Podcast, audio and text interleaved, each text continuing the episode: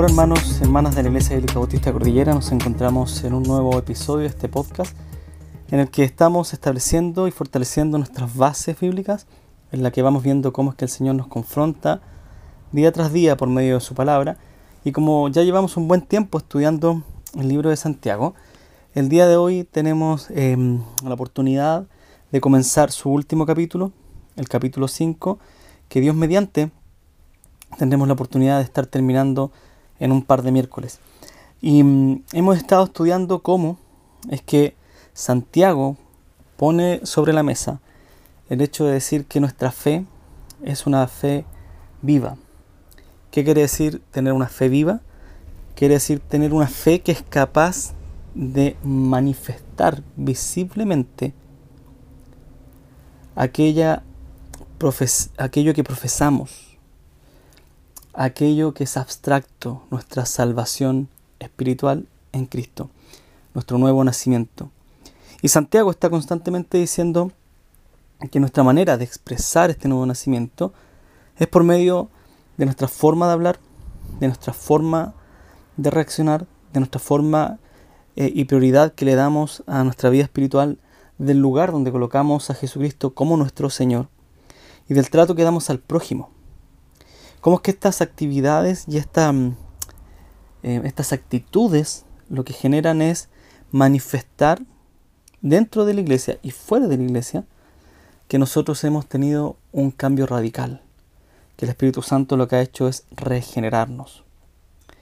Es así que la semana pasada estuvimos viendo cómo es que el Señor resiste a los soberbios, cómo es que la arrogancia de los hombres manifiesta eh, la posición y la poca prioridad que se le da al Señor. Y esto lo, veíamos también no tan solo en ellos, sino también en nosotros constantemente, que planificamos sin preguntarle a Dios. Y como decía el versículo 13 de Santiago capítulo 4, muchas veces decimos hoy o mañana iremos a tal o cual ciudad. El conflicto acá con los mercaderes era que ellos hacían negocios sin tomar en cuenta a Dios y eso primero manifestaba la poca prioridad que se le daba al Señor y segundo el menosprecio sobre su prójimo.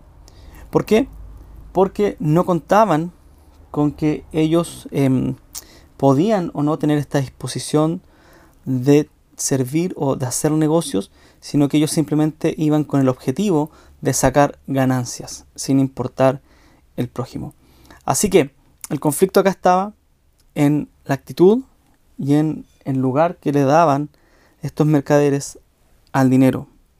Y continuando esta misma línea, vamos a ver los primeros seis versículos del capítulo 1, porque este capítulo 5, perdón, del capítulo 5, los primeros seis versículos, porque ahora Santiago va directamente hacia los ricos, hacia los ricos que por un lado no sabemos si son em, parte de la iglesia local, según el capítulo 2, cuando hablábamos de estos ricos que maltrataban y llevaban a juicio eh, a los creyentes, podíamos entender, según el contexto, que estos ricos no eran parte de la congregación, no eran parte del cuerpo de Cristo. Y ahora pensamos, si suponemos de acuerdo al contexto y a la línea del libro, que estos ricos no son parte de la iglesia, sino que son aquellos hombres eh, pecadores que no em, tenían en, en cuenta al pueblo de Dios. Y de hecho va a ser muy claro por el lenguaje que ocupa Santiago y por el lenguaje que lo ocupa es que podemos pensar, y es mucho más eh, factible, que realmente estos hombres no sean parte de la iglesia. Realmente no son creyentes. ¿sí? De hecho, vamos a ir viendo por qué se piensa esto y realmente eh, Santiago llega a ser muy duro. Y los versículos del 1 al 6 del capítulo 5 dice, Oíd ahora ricos, llorad y aullad por las miserias que vienen sobre vosotros. Vuestras riquezas se han podrido y vuestras ropas están comidas de polilla. Vuestro oro y vuestra plata se han enmohecido. Sumo será un testigo contra vosotros y consumirá vuestra carne como fuego. Es en los últimos días que habéis acumulado tesoros. Mirad, el jornal de los obreros que han cegado vuestros campos y que ha sido retenido por vosotros. Clama contra vosotros, y el clamor de los segadores ha llegado a los oídos del Señor de los ejércitos. Habéis vivido lujosamente sobre la tierra, y habéis llevado una vida de placeres desenfrenados. Habéis engordado vuestros corazones en el día de la matanza. Habéis condenado y dado muerte al justo. Él no os hace resistencia. Realmente el lenguaje es muy fuerte y da a entender a primera vista que estos ricos no son parte del pueblo de Dios. Y claramente no lo son. Aquellos están esperando un juicio y es algo que vamos a ver. Sin embargo, sin embargo, Santiago está escribiendo a la iglesia. Y esto nos podría hacer pensar que hay algunos que se decían ser creyentes y que realmente no eran parte del pueblo de Dios. O puede ser una advertencia que Santiago está dando a aquellos cristianos que se estaban desviando de la piedad por el amor al dinero. Sin embargo, lo que redondea todo este, este segmento es la paciencia que Santiago les va a pedir a los creyentes ante el abuso, ante el abuso de los ricos. Y quisiera comenzar este segmento y, este, y esta porción del libro de Santiago con la siguiente cita de Simón Kistemacher que dice de la siguiente manera. Simón dice así, las riquezas son una bendición del Señor, tal como la testigua Salomón. Las bendiciones del Señor traen riquezas y Él no añade dificultad a ella, Proverbios 22. Pero cuando la riqueza le falta la bendición del Señor, viene con ella la dificultad en forma de envidia, injusticia, opresión, robo, homicidio, abuso y maltrato. Y este es el punto. Cuando la riqueza le falta la bendición del Señor, continúa Kistemacher, el amor a Dios y al prójimo se transforman en un amor al dinero que lleva a todo tipo de mal. Cuando esto sucede, el hombre ya no adora ni sirve a Dios, sino al dinero. Pasa entonces a ser un, enemigo, un amigo del mundo y Dios se vuelve su enemigo. Y esto es muy interesante porque una de las cosas que vamos a ver que trae el amor al dinero y la codicia es que va dando una escalada hacia el pecado. Es una escalera hacia el aumento del pecado. Y el versículo 1 comienza de esta manera, oíd ahora ricos. Y hace esta, mm, esta alusión a esta frase, oíd ahora, que realmente es una expresión, eh, un mandato imperativo, que lo que hace es llamar la atención de los oyentes y le está diciendo, escuchen, ustedes, ricos, ahora pongan atención. ¿Qué nos vas a decir? dicen los ricos. Bueno, hay algo que les quiero decir, y es que van a llorar y van a huyar por las miserias que vienen sobre vosotros. Y realmente Santiago está cumpliendo la labor que cumplían los profetas del Antiguo Testamento y él está denunciando a aquellos ricos que em, ejercían opresión sobre el pueblo. Mire lo que dice Isaías capítulo 33, versículo 14-15. Isaías 3, 14 al 15. Dice, el Señor entra en juicio con los ancianos de su pueblo y con sus príncipes. Pues vosotros habéis devorado la viña, se alimentaron para sí. El despojo del pobre está en vuestras casas, ni siquiera dejaron parte para el pobre. ¿Qué pensáis al aplastar a mi pueblo y al moler la cara de los pobres, declara el Señor Dios de los ejércitos. El contexto de todos estos versículos que vamos a leer tiene que ver indudablemente con los ancianos y los líderes del pueblo de Israel. Miren lo que dice Isaías 10, versículo 1 al 2. Hay de los que decretan estatutos inicuos y de los que constantemente escriben decisiones injustas. ¿Para qué? Para privar de justicia a los necesitados, para robar de sus derechos a los pobres de mi pueblo, para hacer de las viudas su botín y despojar a los huérfanos. Muy fuerte, muy fuerte. Y lo que está haciendo Santiago literalmente es decir, como un profeta del Antiguo Testamento voy a acusar la opresión y la injusticia de estos hombres ricos.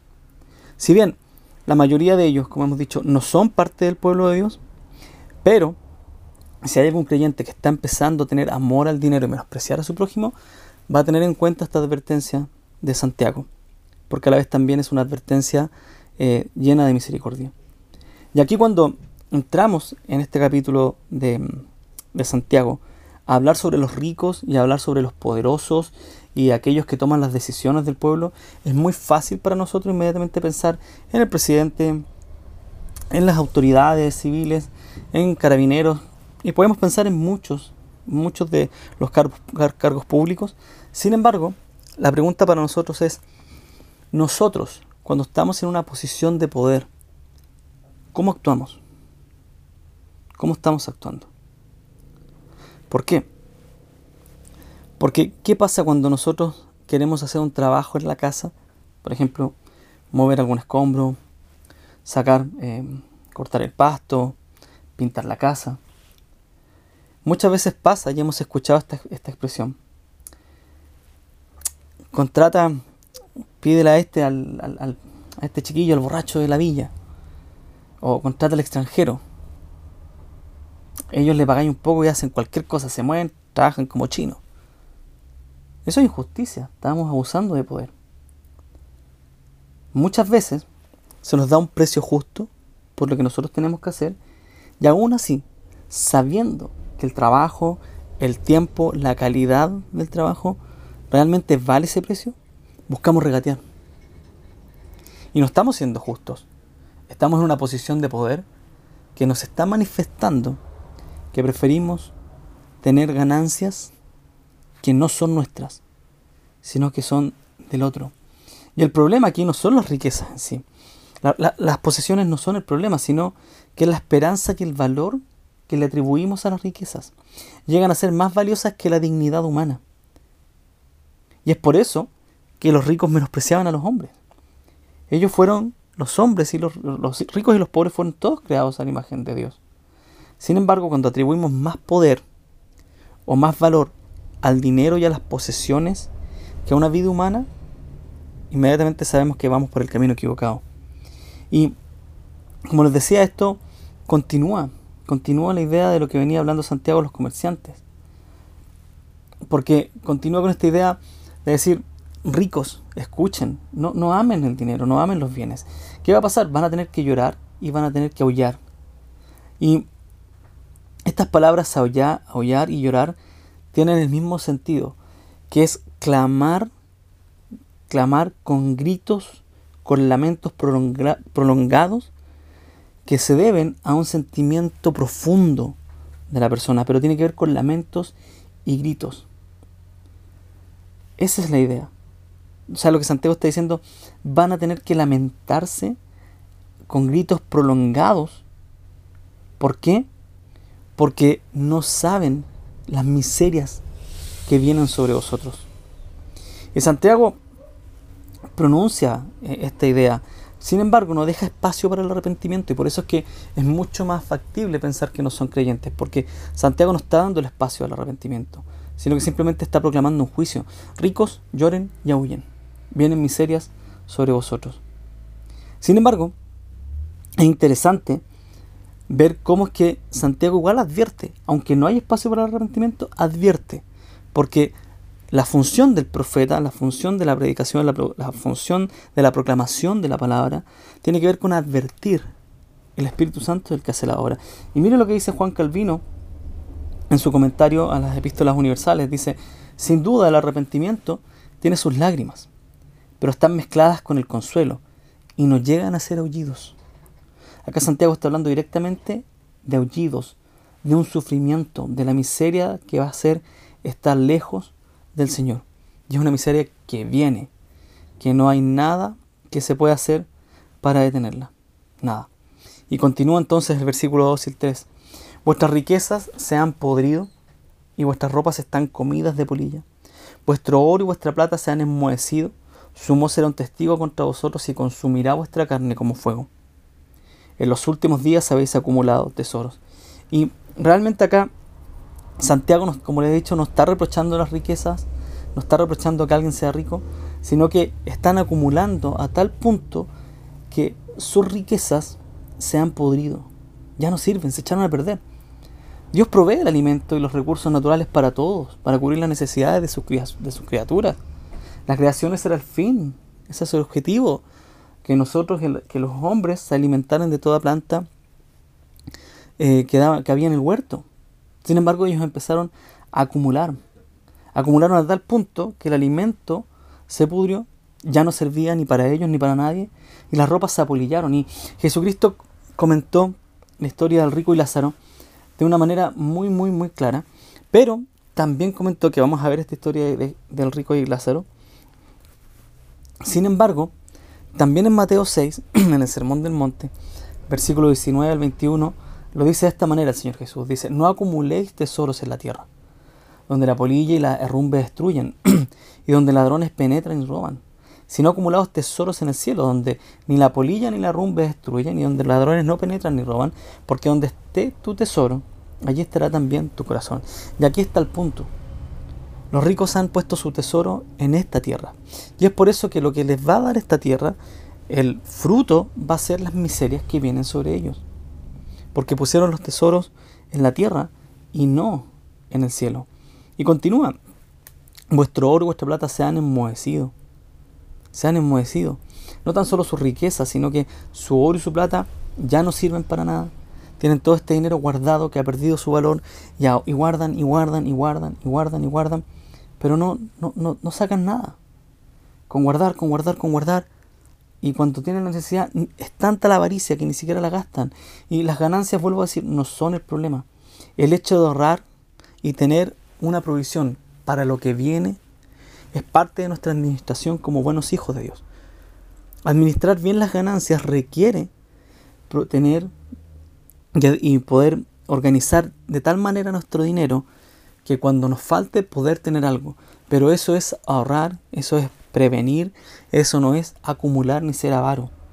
Y me gusta mucho esta idea porque realmente si nuestro fin es acumular para ostentar y para mostrar poder, tenemos un problema.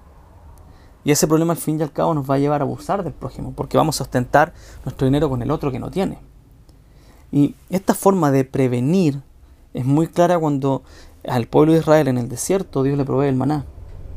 Está diciendo, mire, ahí tiene el dinero, vas a, perdón, ahí tiene el maná, ahí tiene el alimento, pero vaya a buscarlo. Vaya a buscarlo, porque yo le voy a dar la provisión diaria. Está hablando Dios entonces de que Él realmente nos provee. Y nosotros entonces estamos diciendo, el dinero no es mi esperanza, sino que es Dios el que prometió entregarme lo necesario para el día a día. Y aquel que acumulaba el maná, si usted recuerda la historia, aquel que guardaba para el otro día se echaba a perder. Porque Dios no nos está enseñando a acumular, sino que nos está enseñando a confiar en los momentos más difíciles. El pueblo de Israel en el desierto, arrancando, saliendo del éxodo con mentalidad de esclavos, sin saber trabajar, sin saber negociar, volviéndose una cultura esclava una cultura nómada, que tiene que empezar a conquistar una tierra. Es ahí en ese momento de mayor angustia decir, ¿qué hago en este lugar? Sin los dioses de Egipto, sin la provisión que me daban, sin saber cómo hacer un negocio, sin tener nunca haber tenido un ejército, es que Dios le dice, yo te doy en maná para el día. Ahí está. Ahí está. Y esto de pagar por lo justo, lo que hablábamos delante de esta actitud que muchas veces tenemos de no pagar el precio que corresponde, Levítico es muy claro. Y también con este pueblo en el desierto, Dios enseñándole lo que es pagar justamente. Levíticos 19, el 36 al 37 dice, tendréis balanzas justas, pesas justas, una efa justa y un, y un hin justo. Yo soy el Señor vuestro Dios, que os saqué de la tierra de Egipto. Así pues, observaréis todos mis estatutos y todas mis ordenanzas y los cumpliréis. Yo soy el Señor. Así, de manera justa. ¿Cómo van a guardar mis estatutos y mis leyes? Siendo justos. ¿Por qué? Porque Dios es justo. De esa es la manera. Continúa. Su voz será un testigo contra vosotros y consumirá vuestra carne como fuego. Entonces, son sus propias obras, sin lugar a duda, sus propios actos pecaminosos de los ricos los que van a ser testigos contra ellos en el día del juicio. Salmo 62, 12 dice, y tuya es, oh Señor, la misericordia, pues tú pagas al hombre conforme a sus obras. Y Romanos 2, Pablo haciendo eco de este Salmo 62, escribe de los versículos 1 al 8 algo muy claro, dice, por lo cual no tienen excusas. Oh hombre, quien quiera que seas tú que juzgas, pues al juzgar a otro, a ti mismo te condenas, porque tú que juzgas practicas las mismas cosas. Y sabemos que el juicio de Dios justamente cae sobre los que practican tales cosas. ¿Y piensas esto? Oh hombre, tú que condenas a los que practican tales cosas y haces lo mismo, ¿que escaparás del juicio de Dios? ¿O tienes en poco las riquezas de su bondad, tolerancia y paciencia ignorando que la bondad de Dios te guía al arrepentimiento?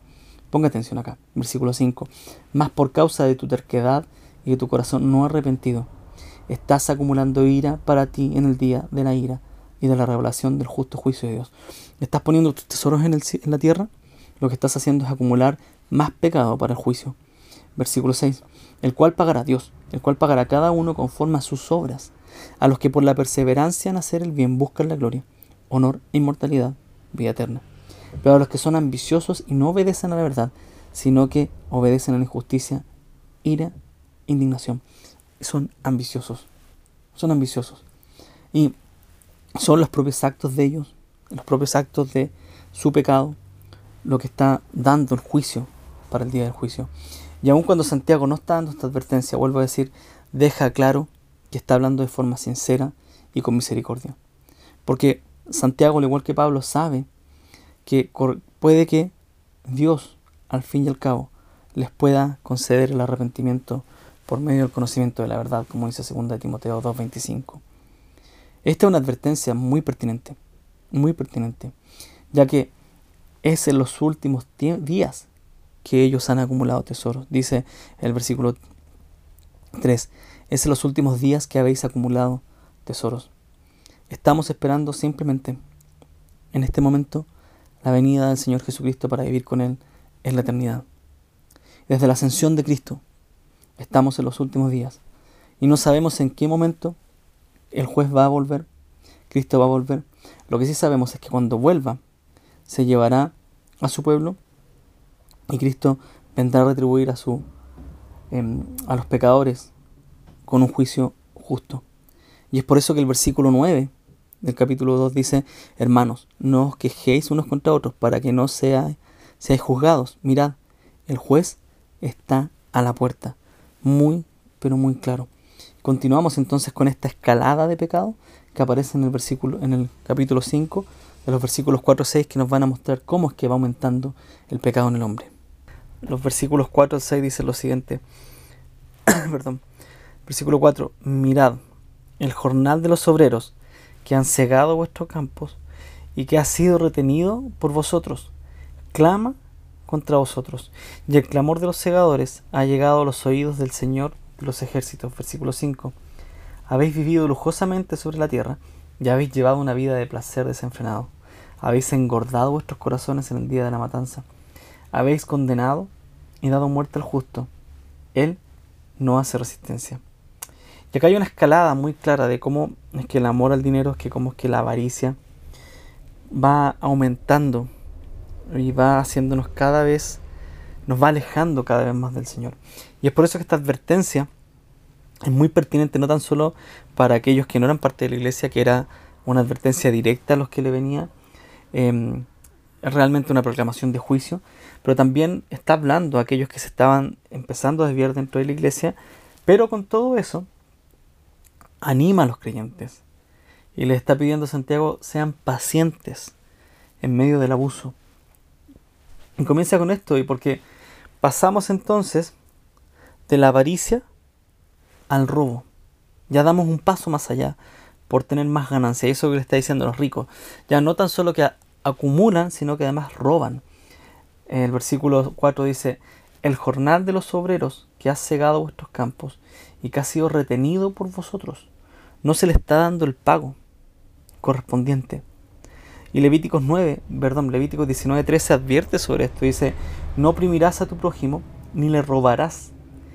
El salario de un jornalero no ha de quedar contigo toda la noche hasta la mañana. Es literalmente robar. No entregar el pago es robar.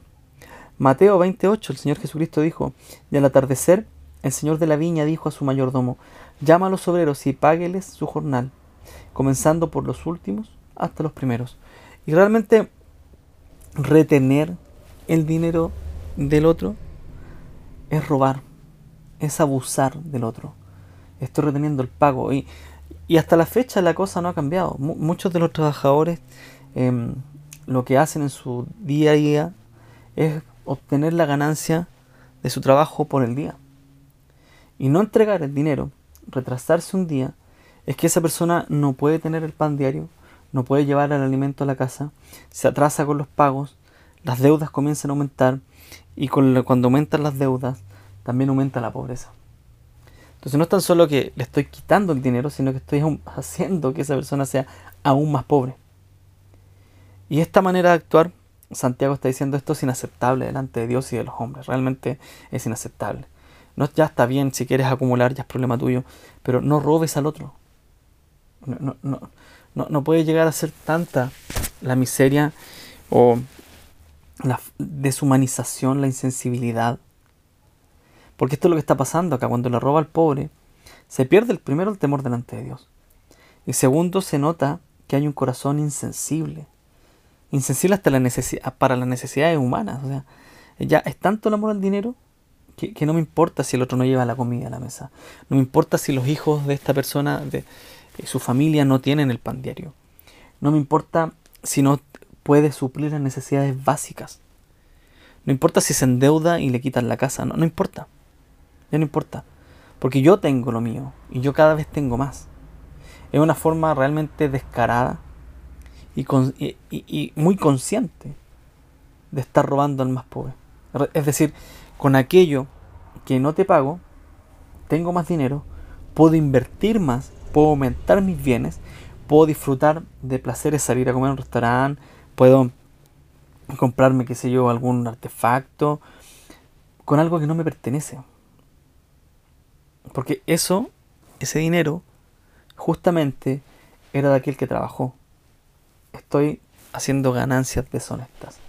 Estoy disfrutando de los beneficios del trabajo ajeno. Y es por eso que la avaricia nos da esta escalada de la avaricia al robo. El versículo 5 se pasa del robo al desenfreno. Y dice, habéis vivido lujosamente sobre la tierra, y habéis llevado una vida de placer desenfrenado, habéis engordado vuestros corazones en el día de la matanza. Y la deshumanización ya es la causa de la avaricia, lleva al robo, pero también es la causa de vivir una vida desenfrenada, llena de lujos, llena de placeres, que al fin y al cabo eso es un hedonismo estamos poniendo la mira solamente en mi placer y lo único que se busca es mi placer porque tengo los recursos para hacerlo y no me interesa si el otro se está muriendo de hambre mientras yo pueda disfrutar de lujos y placeres. Y es aquí cuando les comentaba delante que el Señor Jesucristo lo ejemplifica muy bien esta deshumanización en la historia de Rico y Lázaro. Mire lo que dice Lucas 16, versículo 19 al 31. había cierto hombre rico que se vestía de púrpura y lino fino, ya está mostrando su ya está ostentando perdón, lo que tiene, está mostrando sus lujos, celebrando cada día fiestas con esplendidez. O sea, es una vida de placeres. Cada día una fiesta, vistiéndose con ropas lujosas. Y el contraste es inmediato. Había cierto hombre rico, versículo 20, y un hombre pobre, llamado Lázaro, yacía a su puerta cubierto de llagas, completamente enfermo, ansiando saciarse de las migajas que caían de la mesa del rico. Además, hasta los perros venían y le lamían las llagas. Realmente esta es una imagen muy cruda. Es una imagen de muy, una deshumanización muy grande por parte del rico y una falta de dignidad absoluta hacia la persona de Lázaro. Completamente desprovisto completamente desamparado, con sus llagas abiertas, tratando de alimentarse, o sea, lo básico, la necesidad básica, tratar, tratando de saciarla de las migajas de este hombre que se vestía de púrpura. Y no es que este hombre no lo veía, este hombre lo veía y ostentaba sus riquezas y dejaba y permitía que este hombre pobre se alimentara de lo que caía de su mesa. Hay, algunas personas que piensan que esta es una parábola yo pienso que no. Yo pienso que Jesús está contando una historia real. Y continúa el versículo 22. Y sucedió que murió el pobre y fue llevado por los ángeles al seno de Abraham. Y murió también el rico y fue sepultado. En el Hades alzó sus ojos estando en tormento y vio a Abraham a lo lejos y a Lázaro en su seno. Ya que hay una figura de el paraíso. Lázaro en el paraíso con el pueblo de Dios. Y el rico en el tormento, en el infierno. Versículo 24. Y gritando, dijo, Padre Abraham, ten misericordia de mí y envía a Lázaro para que moje la punta de su dedo en agua y refresque mi lengua, pues estoy en agonía, en llamas. Se invierte la situación. E, este hombre que se alimentaba de lo que caía cuando yo puse los tesoros en la tierra, por favor, ahora en la eternidad de tormento envíalo para que me dé un poco de agua. Versículo 25. Pero Abraham le dijo, Hijo, recuerda que durante tu vida recibiste tus bienes, y Lázaro igualmente males. Pero ahora Él es consolado aquí y tú estás en agonía. Y además de todo esto, hay un gran abismo puesto entre nosotros y vosotros, de modo que, lo que queréis, los que quieran pasar de aquí a vosotros no pueden, y tampoco nadie puede cruzar de allá a nosotros. después de esta vida, en el juicio ya no hay oportunidad. Versículo 27. Entonces él dijo, te ruego, pues, Padre, que lo envíes a la casa de mi Padre, pues tengo cinco hermanos, de modo que él los prevenga, para que ellos no vengan también a este lugar de tormento. Pero Abraham dijo, ellos tienen a Moisés y a los profetas, que los oigan. Porque esto de las balanzas justas, esto de no robar, ya estaba escrito en el Antiguo Testamento. Y continúa el versículo 30. Y él le dijo al rico, no, padre Abraham, sino que si alguno va a ellos de entre los muertos, se arrepentirán. Mas le contestó, si no escuchan a Moisés y a los profetas, tampoco se persuadirán si alguno se levanta de entre los muertos. Y fue así. Jesucristo murió, resucitó y aún así no le creen. Y aquí está Santiago, el hermano de Jesús, el medio hermano de Jesús, hablándole a los ricos del Cristo resucitado, de cómo es que la fe tiene que obrar y no están creyendo. Y es aquí que Santiago refleja, yo pienso que tiene esta historia también en la cabeza y está reflejando este actuar deshumanizado, inmoral, completamente... Em, llega a ser hasta bizarra la imagen.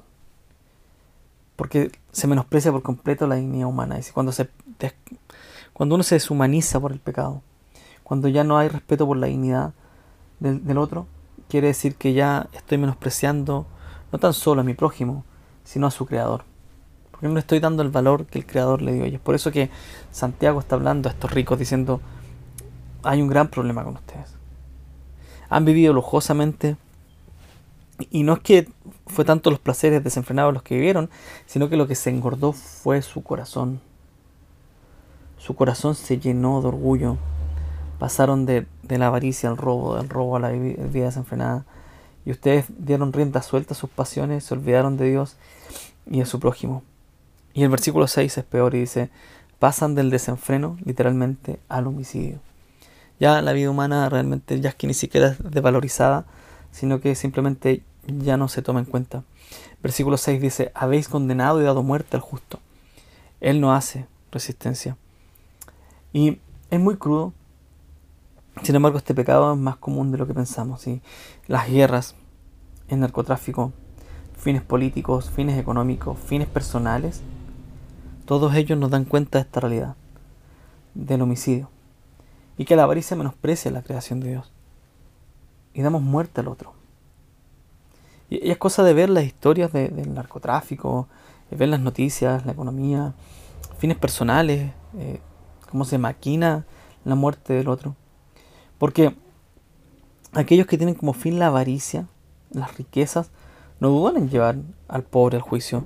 Y es por eso que el versículo 6 de, Santiago en el capítulo 2 ya nos decía de eso, capítulo 2 de Santiago, versículo 6, pero vosotros habéis menospreciado al pobre. ¿No son los ricos los que os oprimen y personalmente os arrastran a los tribunales? Y cuando una persona tiene en mente la avaricia y tener más ganancias, ¿no le interesa llevar a juicio a un pobre con tal de quitarle hasta lo último que tiene? Para aumentar sus bienes. Y esto es algo natural, realmente natural en un mundo caído, en un mundo de pecado, desde Génesis 3 en adelante esto es natural. Y, y no es cosa de sorprendernos cuando vemos grandes empresas yendo a juicio con un ciudadano normal que no tiene abogados, que no tiene dinero, con tal de no entregarle lo que le corresponde. A veces ver los juicios que se tienen cuando hay un accidente en auto y se enfrenta una persona común y corriente contra la aseguradora del auto, nunca le gana un, ciudadano a la aseguradora. Es muy difícil. Eso no se gana. Es lo que está tan en boga hoy día con respecto a la AFP. Eh, y, cómo es que no podemos obtener nuestro dinero. Yo sé que hay toda una maquinaria eh, de inversiones con respecto a la AFP y también han sido parte del crecimiento de nuestro país. Pero no hay una capacidad de pensar y decir, podríamos hacerlo de otra forma y hacer que las personas tengan una jubilación más digna. Y, esto es más natural, es más común. Ahora esto dentro de los aspectos legales, cuando uno empieza a indagar en, cómo se maneja el narcotráfico y uno va leyendo la historia, esta famosa historia que estuvo de moda de la serie de narcos con, eh, con todo en la red de narcotráfico que había en Colombia. Y uno dice, tan crudo es cosa de la realidad en países como México, con los Z, los carteles que hay. Y realmente la vida humana ya no tiene valor. Con tal de seguir ganando dinero, con tal de seguir siendo avaro, ya la, la vida ya pierde el valor. Y es por eso que Santiago apunta a un juicio a esas personas. Y es más, y dice, está claro que realmente a ellos no les importa la vida. Está claro que el juicio de Dios viene contra ellos. Pero lo que también está claro es que los hijos de Dios se han sido abusados, pero ellos tienen que mantenerse fieles a su comportamiento como cristianos. Y acá Santiago está resaltando esto porque termina todo este aumento de pecado, todo este abuso del rico por el pobre, y el rico especialmente por el pueblo de Dios que estaba en la dispersión, como em, exiliados, expatriados.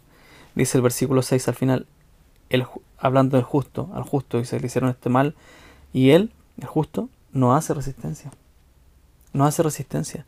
Y esto inmediatamente hace eco nuevamente del Sermón del Monte en Mateo 5, 38 al 42, cuando Jesús dijo, habéis oído que se dijo, ojo por ojo y diente por diente. Pero yo os digo, no resistáis al que es malo. Antes, a cualquiera que te abofetee en la mejilla derecha, vuélvele también la otra. Y al que quiera ponerte en peito y quitarte la túnica, déjale también la capa. Y cualquiera que te obligue a ir una milla, ve con el dos. Al que te pida, dale. Y al que desee pedirte prestado, no le vuelvas la espalda. Y realmente, los que no son parte del pueblo de Dios pueden actuar como quieran, está bien. Es parte de la naturaleza caída. Pero los que hemos sido salvados por, por gracia, tenemos que mantenernos viviendo con nuestra esperanza en Cristo, con nuestra esperanza de que el Señor Todopoderoso está viendo. Y es por eso que la esperanza está enmarcada en el versículo 4, cuando no se les paga el jornal. Y los clamores de aquellos que están en necesidad, termina la parte, el versículo 4 de esta manera, y el clamor de los segadores ha llegado a los oídos del Señor de los ejércitos. El Señor de los ejércitos, aquel que dijo que es mía la venganza, está mirando todo esto y en el día de la ira va a dar justa retribución. Y esto también nos hace pensar cuán necesario es la proclamación del Evangelio. Porque hay gente que su fin es el infierno. Y Santiago está haciendo esta labor. Voy a proclamar esta verdad, aun cuando no se arrepientan, porque el arrepentimiento viene de Dios. Pero yo, dice Santiago, seguirá siendo íntegro. Así que hermanos, este libro de Santiago es muy confrontado, nos confronta muy claramente. Y no pensemos que solamente abusan aquellos que tienen poder, porque nosotros aún tenemos naturaleza pecaminosa, aunque fuimos salvos y somos santos, nuestra naturaleza pecaminosa puede aumentar si no alimentamos constantemente nuestra vida espiritual. Así que gracias por acompañarnos en un nuevo capítulo de este podcast de Iglesia Bíblica Bautista y nos escuchamos en otra oportunidad. Dios le bendiga. Bendiciones.